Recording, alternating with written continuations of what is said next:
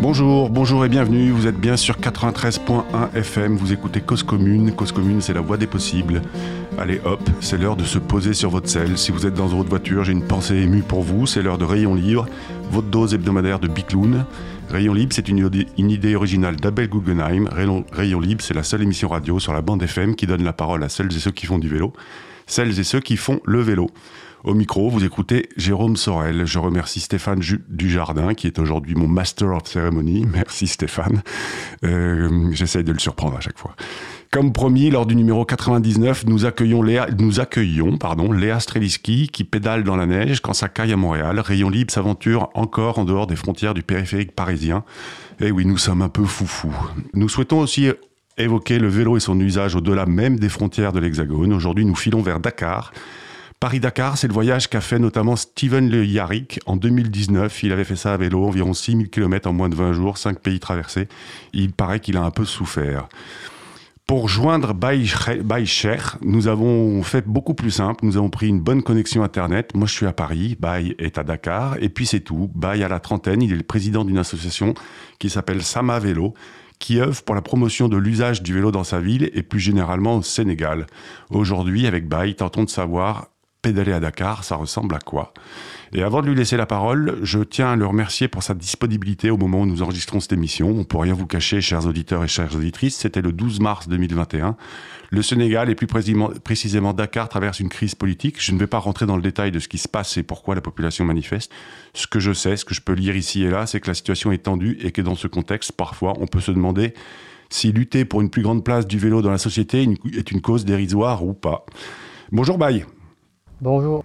Sans rentrer dans la situation politique du moment au Sénégal et à Dakar plus précisément, le vélo est souvent présenté comme un outil de liberté. Euh, en quoi pour vous, Baye, lutter pour une meilleure considération du vélo dans la ville est une lutte importante et aussi une lutte pour plus de liberté? Euh, bonjour déjà, merci pour votre invitation. C'est avec plaisir, plaisir qu'on participe à cette émission. Eh ben, nous, euh, le plaisir est partagé. Très bien.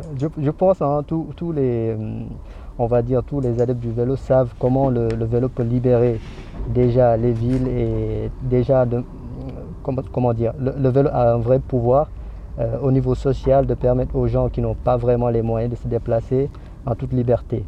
Euh, et c'est toujours, je pense, le, vélo peut permettre à certains niveaux aux, gens qui n'ont pas vraiment les moyens de se déplacer, d'aller vers les, euh, les centres des villes pour avoir accès à certains emplois parce que euh, finalement, s'ils n'ont pas assez de moyens pour se déplacer tous les jours, ça coûte cher les transports, etc. Ça, les, euh, ça les cantonne dans leur, euh, comment dire, leur banlieue ici à Dakar et ça peut aussi créer des problèmes quand on ne peut pas se déplacer. Donc le vélo a cet aspect un peu social de permettre aux gens qui, qui n'ont pas vraiment les moyens de se déplacer plus librement et je pense que c'est toujours lié au, contexte socio-économique. Hein. Ici, euh, voilà, on a beaucoup de projets dans les infrastructures, dans les transports, mais actuellement, ce qui se passe, c'est que c'est des milliards et des millions d'euros, on va dire, qui sont investis, mais on ne voit pas le, bout du tunnel parce que c'est des projets surdimensionnés pour des villes euh, africaines en général, où, bon, on ne va pas rentrer dans le détail des, voilà, de ces projets, mais c'est vraiment pas adapté aux situations actuelles. Et c'est ce qui amène... Euh, parce que ce, que je lisais là, par exemple, à, Dakar, 80, euh, alors, 90% des, véhicules motorisés euh, du Sénégal sont présents à Dakar. Donc c'est une ville qui est, euh, qui, est, qui est complètement congestionnée par l'automobile. C'est ça.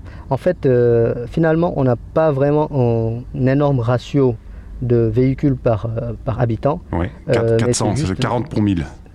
C'est ça, 40 pour 1000. Euh, euh, pour, euh, aux États-Unis, on est à 1000 pour 1000 ou à Paris 400 pour 1000. On n'est pas vraiment en termes de, véhicules voilà, surdimensionnés, mais c'est juste on a des problèmes d'infrastructure de, et de planification surtout de planification. Parce que Dakar, si vous voyez bien, c'est comme un entonnoir. C'est vraiment ce qu'on appelle le presqu'île du Cap Vert. Et du coup, euh, si tout le monde rentre dans Dakar le matin, ça fait un effet yo-yo. Le matin, tout le monde rentre et le, soir aussi, tout le monde sort. Et du coup, ça crée d'énormes embouteillages ici à Dakar Et des fois même c'est tout le temps, euh, même pendant la journée il y a des embouteillages parce que les gens qui rentrent dans la ville euh, vers midi aussi, ça crée des bouchons. donc voilà, en termes de... Mhm, allez-y. Et, donc vous, euh, le, votre, alors j'ai cru comprendre que vous avez découvert entre guillemets le vélo quand vous étiez étudiant en France du côté de Rennes, c'est ça? C'est ça, c'est ça. Vous êtes bien renseigné. Hein. ah bah, j'ai préparé un peu mon émission quand même. Euh. super, super. Oui, effectivement, c'est moi, moi j'ai une deuxième, bon, on va dire deuxième, deuxième région euh, de cœur, c'est la Bretagne. Euh, quand j'ai quitté, quand j'avais 18 ans après le bac, le Sénégal, j'ai directement atterri à Brest. Euh, ça m'a fait un choc déjà par rapport à la température et le climat. c'est petit à petit que j'ai vraiment découvert la culture et, la région. J'ai adoré. J'ai passé 6 ans là-bas entre Brest et Rennes. Et c'est euh, quand je suis passé plus du côté de Rennes que j'ai eu des contraintes par rapport au transport et au déplacement. Bah, bah, bah, c'est marrant parce que Rennes, c'est une ville qui est quand même qui a un peu de dénivelé, qui est pas et puis et puis la météo n'est pas euh, la plus facile pour pédaler. Et pourtant, c'est une ville qui a une vraie culture, euh, en tout cas, qui est en train d'acquérir une vraie culture vélo. Effectivement, effectivement. Euh, vraiment, vraiment, ça m'a beaucoup aidé parce qu'au tout début, c'était pas vraiment un engagement, voilà, associatif, associatif ou politique. C'était vraiment juste pour voilà, me déplacer euh, de manière très économique. Et, de manière pragmatique. Pragmatique et pratique. Donc le matin, j'habitais au centre-ville de, Rennes. Euh, ma, ma, fac, c'était aussi dans le centre-ville, mais si je devais prendre le bus, c'était 15 minutes. quoi. Euh, et à vélo, c'était 10 minutes, c'était plus rapide. Et du coup, j'avais pas besoin d'avoir un abonnement de bus. C'était économique aussi pour moi. Et, donc vous avez passé six ans à Brest et après vous êtes retourné à Dakar en vous disant euh, il faut faire quelque chose pour aider la ville à, la ville et les habitants et les Dakarois à être plus plus mobiles sur sur des vélos? Oui, c'est à peu près ça. Euh, après Rennes, j'ai été sur Paris où j'ai beaucoup pratiqué ce qu'on appelle le vélo taf. Et entre-temps, quand je venais en vacances ici au Sénégal pendant l'été ou d'autres moments, c'était vraiment de constater en fait que la ville était, on, avait, on, était en manque de solutions en fait. Le trottoir, c'est toujours occupé etc. Oui, parce qu'effectivement, là, c'est ce que je peux voir sur le, site de Sama, de Sama Vélo. Donc, euh, c'est l'association que vous avez créée. Il n'y a pas de trottoir à Dakar et 70% des, des, déplacements du quotidien se font euh, à pied. C'est une, aberration. C'est oui, c'est une sorte de non-sens complet, mais bon. Euh, Effectivement. et alors, Sama Vélo, aujourd'hui, c'est donc une association qui milite pour développer l'usage du vélo à Dakar. Vous travaillez avec, avec la CETUD, par exemple, le Conseil exécutif des transports urbains de Dakar Oui, effectivement, on, est en contact avec le CETUD, qui est un organisme euh, référence euh, de, pour tout ce qui est études de, mobilité à Dakar. Euh, donc c'est un organisme qui est rattaché directement au ministère des Transports et des Infrastructures, donc qui sont très réceptifs à nos messages, à notre combat. Après, dans la mise en place de, projets, c'est autre chose parce que voilà, tout est décidé de manière politique ici. mais bon, je, on est optimiste quand même, on est optimiste. Et voilà, nous, en tout cas, notre message est bien reçu au niveau de, cet organisme. Et voilà. Et, aujourd'hui, Sama Vélo, euh, vous êtes, euh, c'est donc, vous pouvez nous présenter rapidement l'association. vous êtes combien aujourd'hui d'adhérents? Sama Vélo est une association qui a été créée en 2017. Oui. Donc, euh, et depuis lors, on a eu des projets de, communication, de plaidoyer. on a eu une étude qui a été faite en 2019 euh, sur, la, sur la perception du vélo ici à Dakar. il faut savoir que le vélo n'est pas encore vu comme un moyen juste de déplacement. Hein. Ça reste quand même un moyen de faire du, loisir. Et euh, depuis, euh, on organise des randonnées, on, organise, on a eu à faire des, des, sorties plus longues. Mais actuellement, on travaille avec une autre association qui s'appelle les cyclistes du dimanche pour vraiment toucher le monde sportif euh, voilà, parce qu'ici encore, le vélo n'est pas encore vu comme un moyen de déplacement. actuellement, c'est mon vélo. est, une, euh, est, une, équipe euh, voilà, plus constituée d'urbanistes et de, communicants. donc on n'a pas des adhérents plus type bénévole. J'imagine que vous, bah, vous, vous, vous pouvez au quotidien? Oui. Est-ce que vous vous sentez seul sur la, sur, sur la route, sur votre vélo? Ah, non, non, pas du tout, pas du tout. Je me sens pas seul. Et à chaque fois que j'en parle, les gens commencent à regarder s'il y a des cyclistes. Et le retour que j'ai, c'est que depuis que tu, m'en parles, je vois plus, de plus en plus de cyclistes en fait sur la route. c'est ce qu'on avait dit là dernièrement et on a, on a un projet qui est en cours, c'est de montrer les cyclistes par une campagne photo. Et en fait, bon, c'est normal, hein, quand on est dans sa voiture, on voit que les autres voitures. Quand on est sur son vélo, on voit les autres cyclistes. Oui, oui, oui, c'est une sorte de biais cognitif. c'est ça. bien sûr. C'est une question de vitesse en fait par rapport à laquelle on roule. On voit que voilà, ces alter ego et du coup, euh, il y en a des, cyclistes à Dakar et il y en a beaucoup qui mériteraient quand même d'avoir des infrastructures euh, plus safe et sûres. D'abord, est-ce qu'il y a beaucoup de pistes cyclables à Dakar? J'imagine que pareil, pas beaucoup euh, En fait, je, je vais me répéter, mais en fait, il y a toujours un décalage entre ce qui est dit et ce qui est fait, en général, ici, dans nos projets. Bah, c'est pareil à Paris. Hein. un exemple patent, c'est que sur, des, sur des documents officiels, c'est marqué que sur Dakar, sur une certaine voie de dégagement nord, 3, il y a des pistes cyclables. J'y étais, j'ai vu ce qu'ils appellent pistes cyclables, c'est vraiment des trottoirs que finalement ça a été euh, enseveli de, sable parce que c'est à côté de la mer. Et du coup, c'est pas vraiment pensé pour que ça soit des pistes cyclables. Euh, l'objectif, c'est juste faire euh, sur le papier, on va mettre des pistes cyclables, avoir, avoir des financements de construction. voilà, pour déclencher le côté, oui, on est un peu écolo, etc. Mais du coup, dans la mise en place, euh, vous imaginez, sur ces pistes cyclables, il n'y a même pas de picto, il n'y a pas de signalisation. Si la personne euh, n'a pas lu le document, il ne sait pas que ça, c'est une, piste cyclable. Euh, alors, vous, vous, m'offrez une, transition parfaite parce que ça va être le, temps de la chronique d'Abel Guggenheim. alors, je ne sais pas si Abel a déjà pédalé à Dakar. Par contre, j'ai quand même l'impression qu'il vous dirait bah, que l'important, le plus important, est d'avoir bien sûr l'oreille des hommes et femmes politiques de votre ville. Et puis Abel, il passe son temps, et ça, oui, il passe une partie de son temps à, comparer les chiffres annoncés par la mairie du nombre de kilomètres de pistes cyclables et puis euh, ce qu'il y a effectivement dans les faits. Et je vous rassure, à Paris, c'est exactement pareil. Quand la mairie annonce 100 km de pistes cyclables, lui, il en compte plutôt 40 ou 50. En tout cas, je laisse la parole à Abel pour sa chronique. Abel, c'est à toi. Ben non, Jérôme, j'ai voyagé, mais je ne suis jamais allé en Afrique. Aujourd'hui, je vais parler code de la route et embouteillage. Vous connaissez le refrain. La principale cause des embouteillages serait la construction de pistes cyclables qui, en restreignant la surface laissée aux véhicules motorisés, baisseraient leur fluidité et généreraient de la pollution. Pourtant, les automobilistes n'ont pas attendu les cyclistes pour créer de gigantesques embouteillages, bien plus spectaculaires que ceux d'aujourd'hui, dont on trouve de multiples photos à des époques où le nombre de cyclistes était insignifiant et les pistes cyclables inexistantes. En plus, certaines dispositions pourraient permettre d'éviter en partie les embouteillages, parmi lesquels l'article R412-33 du Code de la route que je vous lis. Les feux de signalisation vert autorisent le passage des véhicules sous réserve dans les intersections que le conducteur ne s'engage que si son véhicule ne risque pas d'être immobilisé et d'empêcher le passage des autres véhicules circulant sur les voies transversales.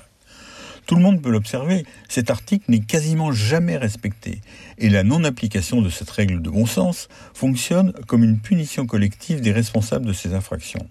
Dans la vraie vie, c'est même une règle presque exactement inverse qui s'applique, qu'on pourrait énoncer comme suit. Les feux de signalisation vert autorisent le passage des véhicules et tout conducteur de véhicule s'étant engagé dans une intersection et ayant passé le feu la précédent alors qu'il était vert bénéficie d'un droit imprescriptible à avancer vers le centre du carrefour en serrant le plus possible le véhicule qu'il précède pour empêcher tout passage sur la voirie transversale et ce, quelle que soit la couleur du feu et le degré d'encombrement de l'intersection. Je vérifie périodiquement le respect quasi absolu de cette règle alternative et je vous invite vous aussi à le vérifier. C'est assez facile, voici comment. J'arrive à un carrefour embouteillé, le feu est rouge, je m'arrête. Le feu passe au vert, je démarre, et pour passer, je me glisse entre les voitures arrêtées transversalement. Aux automobilistes devant lesquels je passe, je désigne avec mon doigt le feu en amont du carrefour, un peu dans leur dos. Le message que je leur adresse est clair. Même si le feu était vert quand tu l'as passé, dans mes pensées, je m'autorise le tutoiement. Même si le feu était vert quand tu l'as passé, c'est maintenant de mon côté que le feu est vert. Contrairement à ce que tu penses peut-être, je ne suis pas un horrible cycliste brûleur de feu, ma conduite est irréprochable. En même temps, je t'indique d'une part que ton feu est devenu rouge, mais surtout, puisque je passe devant ta voiture, que celle-ci est située en amont du courant de trafic transversal, et donc qu'en avançant, tu prendrais le risque d'être immobilisé et d'empêcher le passage des autres véhicules circulant sur la voie transversale. Vous avez peut-être reconnu le texte de l'article R412-33 du Code de la route. Étant ainsi passé, je jette des regards dans mon rétroviseur. Jusqu'à présent, chaque fois qu'une éclaircie dans l'embouteillage dégageait quelques mètres devant une voiture, j'ai toujours vu l'automobiliste avancer vers la partie bloquée du carrefour le plus à touche-touche possible avec le véhicule le précédent. Comme beaucoup d'autres dispositions du Code de la route, ces infractions sont tellement communes que nous ne les remarquons presque plus. À l'occasion, j'analyserai dans d'autres chroniques d'autres articles existants du Code de la route, mais je vous parlerai aussi d'articles qui n'existent pas, mais qui sont pourtant très communément respectés. À lundi prochain. Merci beaucoup Abel, c'était donc Abel Guggenheim, lui aussi un sage du vélo. Vous êtes bien sur causecommune.fm sur, euh, sur 93.1, vous écoutez Rayon Libre et celui qui cause dans le micro, bah c'est moi, c'est Jérôme Sorel.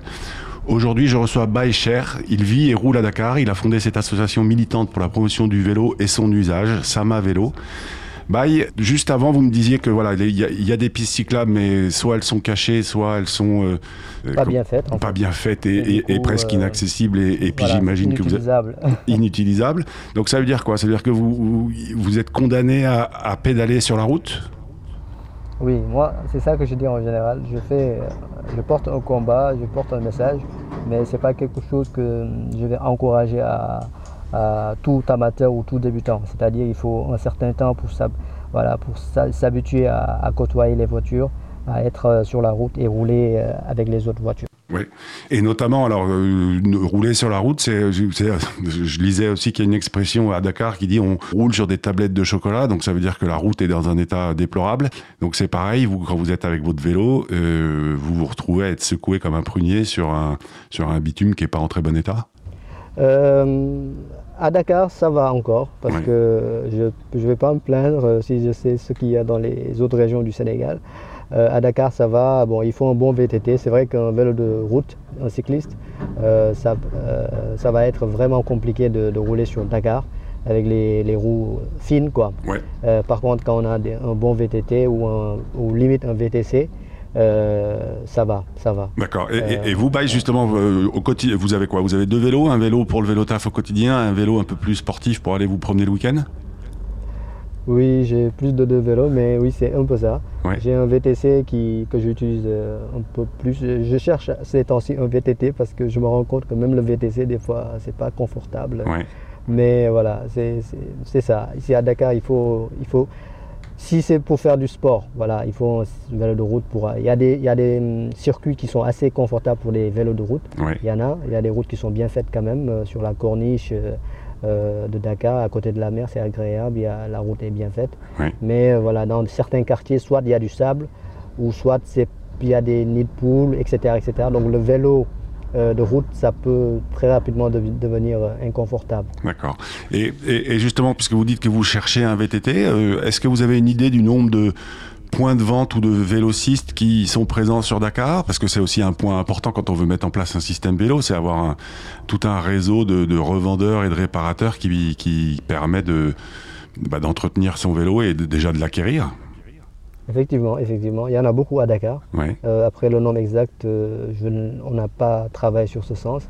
Au début de, la pandémie, on va dire, l'année dernière, euh, j'ai rencontré pas mal de, de, vendeurs qui me disaient que leur chiffre d'affaires avait commencé à augmenter de manière extraordinaire. Que, il y avait.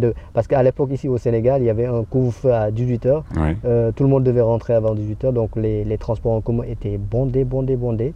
Et euh, ces, ces, vendeurs de vélos euh, se retrouvaient avec un nouveau clientèle qui, qui demandait d'avoir des vélos pour pouvoir rentrer quand ils n'ont pas, puisqu'il n'y a pas assez de, de place dans, les, dans, dans, les, dans, les, bus, etc. D'accord, donc ça veut dire que la pandémie aussi à Dakar a, et a eu un effet, euh, un effet euh, de développement rapide et incroyable de la pratique du vélo. Oui, c'est ça. On n'a pas de, de coronapiste, mais on a eu vraiment des vélos en plus ici vendus et des présences de cyclistes sur la route. Euh, on a vraiment, moi en tout cas, j'ai vraiment observé la chose. D'accord. Et alors, comment, euh, parce que au, fait, que comment aujourd'hui se passe la cohabitation entre les motorisés et les cyclistes du quotidien? C'est euh, il y a une, une meilleure acceptation aujourd'hui du, du, du, bah de vous, les vélotaffeurs et les vélotaffeuses? Comme oh. je disais tantôt, le, la pratique du vélo reste quand même voilà, à la marge. Reste encore oui, dangereux et surtout dangereux quoi. vous, diriez que, vous diriez que pédaler à Dakar, c'est dangereux aujourd'hui? Oui, ça reste dangereux quand même parce qu'il faut, c'est toi-même qui, qui gère ta sécurité finalement. Euh, il faut faire vraiment attention. Euh, bon, on peut rouler 10 ans sur Dakar sans avoir de soucis, hein, mine de rien. Bon, c'est juste qu'il faut garder à l'esprit que voilà, c'est une, c'est une ville, c'est la, la, capitale, c'est une zone urbaine. Donc la violence motorisée est quasi permanente et euh, elle est toujours présente en fait. juste hier, j'ai vu une voiture qui a qui a touché un vélo et qui a voilà, gâté sa, roue arrière. Donc euh, ça arrive tout le temps, tout le temps. Même avec euh, les, voitures, entre voitures et motos, il y a vraiment beaucoup, beaucoup de violence. Euh, la violence motorisée, en tout cas sur Dakar, elle, est quasi, elle est tout le temps là. Elle est tout le temps là. Et, est-ce que le gouvernement, ou alors je, si je me trompe pas, vous avez une mairesse qui s'appelle Soham El Wardini, c'est ça? C'est ça. Est-ce qu'il y a des, est-ce qu'il y a des campagnes pour euh, des campagnes publicitaires et des campagnes de prévention et de sensibilisation à un meilleur euh, partage de la route et à un meilleur, une meilleure cohabitation entre les différents usagers ou pas du tout? Euh, S'il y en a, je ne suis pas au courant. Oui. Donc, a priori, il n'y en a pas. oui, peut-être il y en a, hein, mais je ne suis pas au courant en tout cas. Mais ce qui, ce qui, est, ce qui est sûr, c'est qu'ici à Dakar, si on reste sur les faits, le, le piéton n'existe pas. Oui quand on regarde comment les villes sont dessinées. la ville est dessinée de manière à donner tout le temps voilà, la, force et, l'autorité aux voitures. Euh, des fois, je, me mets à la place des piétons sur Dakar. Bon, j'ai une voiture, hein, je conduis, euh, j'ai un vélo, mais je roule beaucoup en voiture aussi sur Dakar. Quand je roule, je vois comment, euh, bon, il n'y a même pas besoin d'avoir une voiture pour s'en rendre compte, mais quand je vois les autres euh, automobilistes, comment ils ne laissent pas les piétons passer, euh, même des fois quand je m'arrête pour laisser un piéton, euh, le piéton hésite pour passer. Donc pour dire que voilà, c'est vraiment une ville faite pour les voitures. Ça, c'est indéniable. Euh, ce, qui est, un vrai paradoxe, parce que comme ce que vous disiez en début d'émission, c'est que la, ville est, est, en pleine congestion en permanence et qu'il bah, n'y a pas d'infrastructure, ou en tout cas les infrastructures ne sont pas suffisantes pour accueillir 90% des véhicules motorisés du pays. Et d'un autre côté, il n'y a pas d'alternative au fait. Oui, on manque, on manque vraiment de planification et de, de plans de développement urbain, je ne sais pas comment ils appellent ça les urbanistes, mais euh, il faut des transports de masse, il faut des transports de masse, il faut des bus euh, à de grande capacité comme le BRT. Euh, c'est un espoir hein, qu'on a, mais actuellement les infrastructures ne sont pas aptes à tout recevoir comme ça d'un coup. Le matin, il faut voir, il suffit d'avoir un seul accident ou une voiture en panne sur l'autoroute et c'est la catastrophe. C'est des kilomètres et des kilomètres de bouchons et des heures de retard pour, pour la population. Donc ça, ici à Dakar, euh, des fois, ça va plus vite en marchant que dans sa voiture. Ça, aux heures de pointe, je le dis tout le temps, tout le temps. Euh, si vous êtes dans un bus, descendez et marchez. Si euh, vous avez une voiture le soir, ne le prenez pas. Il faut, vous avez, marcher. Vous avez plus vite fait de marcher. L'un des points importants et qu'on voit aussi dans une ville comme Paris ou en région parisienne, c'est l'importance de penser la ville aussi pour d'autres populations que les hommes. Donc l'autre moitié de la population, c'est les femmes. Euh, est-ce que vous voyez aussi des vélos taffeuses et des mhm. cyclistes femmes au quotidien dans Dakar ou c'est ou, là c'est encore l'étape suivante? Euh, Il y a des cyclistes euh, femmes qui font du sport ou qui font le, loisir, le vélo loisir, des vélos taffeuses on va dire. Euh, j'en ai pas vraiment rencontré précisément ici à Dakar. D'accord. Donc, c'est. Et, il y, a des cyclistes quand même. Et c'est déjà un grand pas, sachant si on sait qu'ici à Dakar, dans notre culture, euh, en tout cas dans Dakar, c'est très compliqué de voir des, femmes faire du vélo. Et ce qui est juste euh, voilà, aberrant, c'est que si on descend un peu plus dans le sud de Dakar, dans une région comme Ziguinchor ou autre, on voit vraiment des femmes aller au travail dans les champs ou autres ou, ou faire leurs activités à vélo, et étant juste des Sénégalaises à part entière. Dans les autres pays aussi de l'Afrique de l'Ouest, il y en a beaucoup qui ont cette culture de deux roues, que ce soit en, moto ou à vélo, de voir des femmes faire ça. Mais ici à Dakar et dans les autres régions principales du Sénégal, euh, ça reste quand même euh, marginal. D'accord, donc ça veut dire que la, culture du vélo euh, pour les femmes à Dakar, au Sénégal, s'arrête aux portes de Dakar finalement Oui, on va dire pour, pour Dakar, ça reste ici. Et, si on descend dans le sud, c'est vraiment quelque chose d'ancré. Toute la population fait déjà du vélo pour aller au travail et comme moyen de transport parce que faut savoir qu'ici au Sénégal, presque tout est centralisé dans les grandes villes, comme à Dakar par exemple. Dans les autres villes, pratiquement, on n'a pas de moyens de transport en commun. Euh, tout le monde se déplace comme il peut, soit en, en, taxi, en taxi moto ou soit euh, les gens qui ont des vélos ici, ils sont vraiment ils ont beaucoup d'avantages. C'est vraiment avantageux d'avoir des vélos Et alors, les euh, villes secondaires. bye, je vais avoir une dernière question avant de conclure cette émission. Si vous, avez, si vous aviez chez Sama Vélo besoin d'un truc ou d'une opération ou d'une action pour vous aider à développer votre, votre association, ce serait quoi? Actuellement, on a un projet qui est en cours. Euh, je pense qu'on aura besoin, quand on va lancer la campagne sur les réseaux sociaux, euh, de beaucoup d'appui, euh, de relais. Ça pour, pour atteindre le maximum de...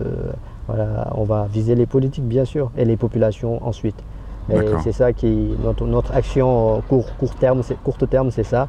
C'est de pouvoir lancer cette campagne sur les réseaux sociaux et de pouvoir sensibiliser sur les usages du vélo et montrer les cyclistes euh, quotidiens. Donc on, donc on fait un appel à tous les Bretons du Sénégal ou tous les Sénégales de Bretagne ou même tous les Bretons tout simplement euh, pour qu'ils relayent votre, vos messages. Merci beaucoup en tout cas Baye euh, pour, pour, bah, pour votre présence et pour vos éclairages sur le fait de, sur la place du vélo à Dakar. J'espère que bientôt on pourra dallasser sur son vélo à Dakar. Alors Baye que je recevais aujourd'hui vit à Dakar, inlassablement il mite pour développer l'usage du vélo au Sénégal sur son site qu'on remettra en lien sur le, podcast. Il propose un résumé très juste. Le vélo est une solution simple à des problèmes complexes. Chers auditeurs, chères auditrices, finalement, et ce n'est pas véritablement une surprise, la situation sanitaire amène les mêmes conséquences d'un pays à l'autre, d'une ville à l'autre.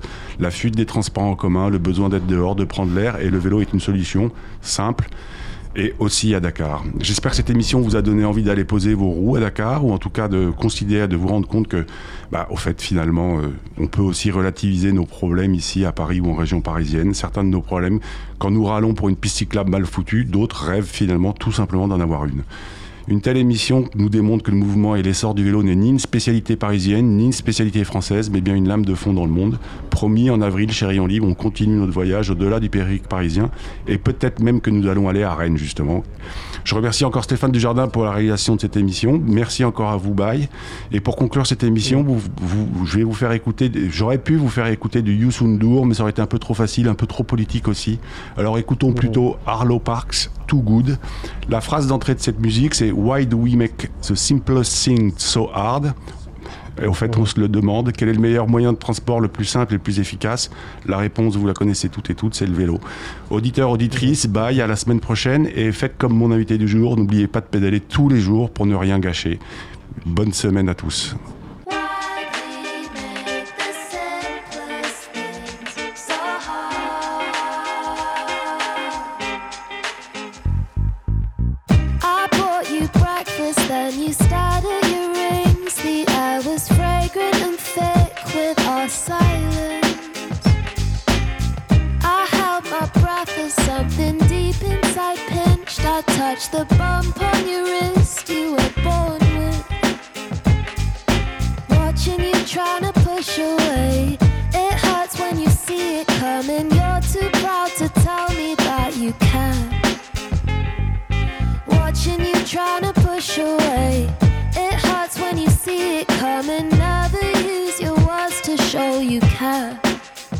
Think you know